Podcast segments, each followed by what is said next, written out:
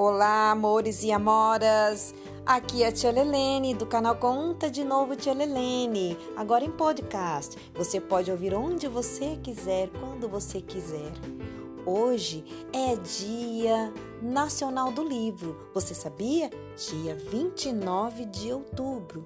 E para isso, eu vou fazer hoje uma mediação de leitura. Quer dizer, eu vou ler um livro do Monteiro Lobato, Histórias da Tia Anastácia, um dos livros que eu mais gostava de ler quando era criança.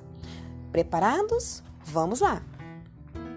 O Pulo do Gato.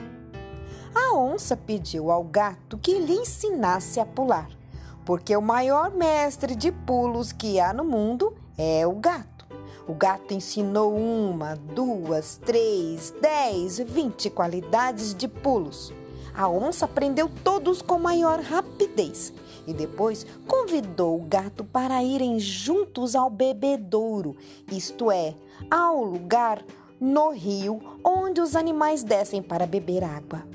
Lá viram um lagarto dormindo em cima de uma pedra. Então a onça disse: Compadre gato, vamos ver quem, de um pulo, de um pulo só, pega aquele lagarto?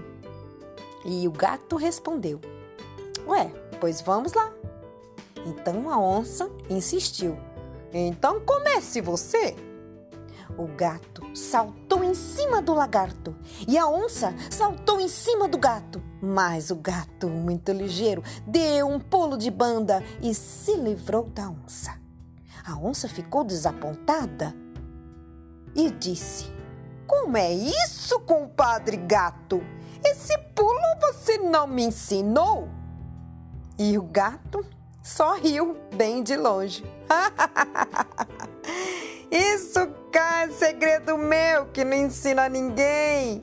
Chama-se o pulo do gato, meu, só meu. Os mestres que ensinam tudo quanto sabem não passam dos tolos. Adeus, comadre onça.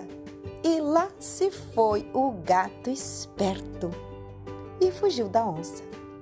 E prilim, prilim, esta história chegou ao fim.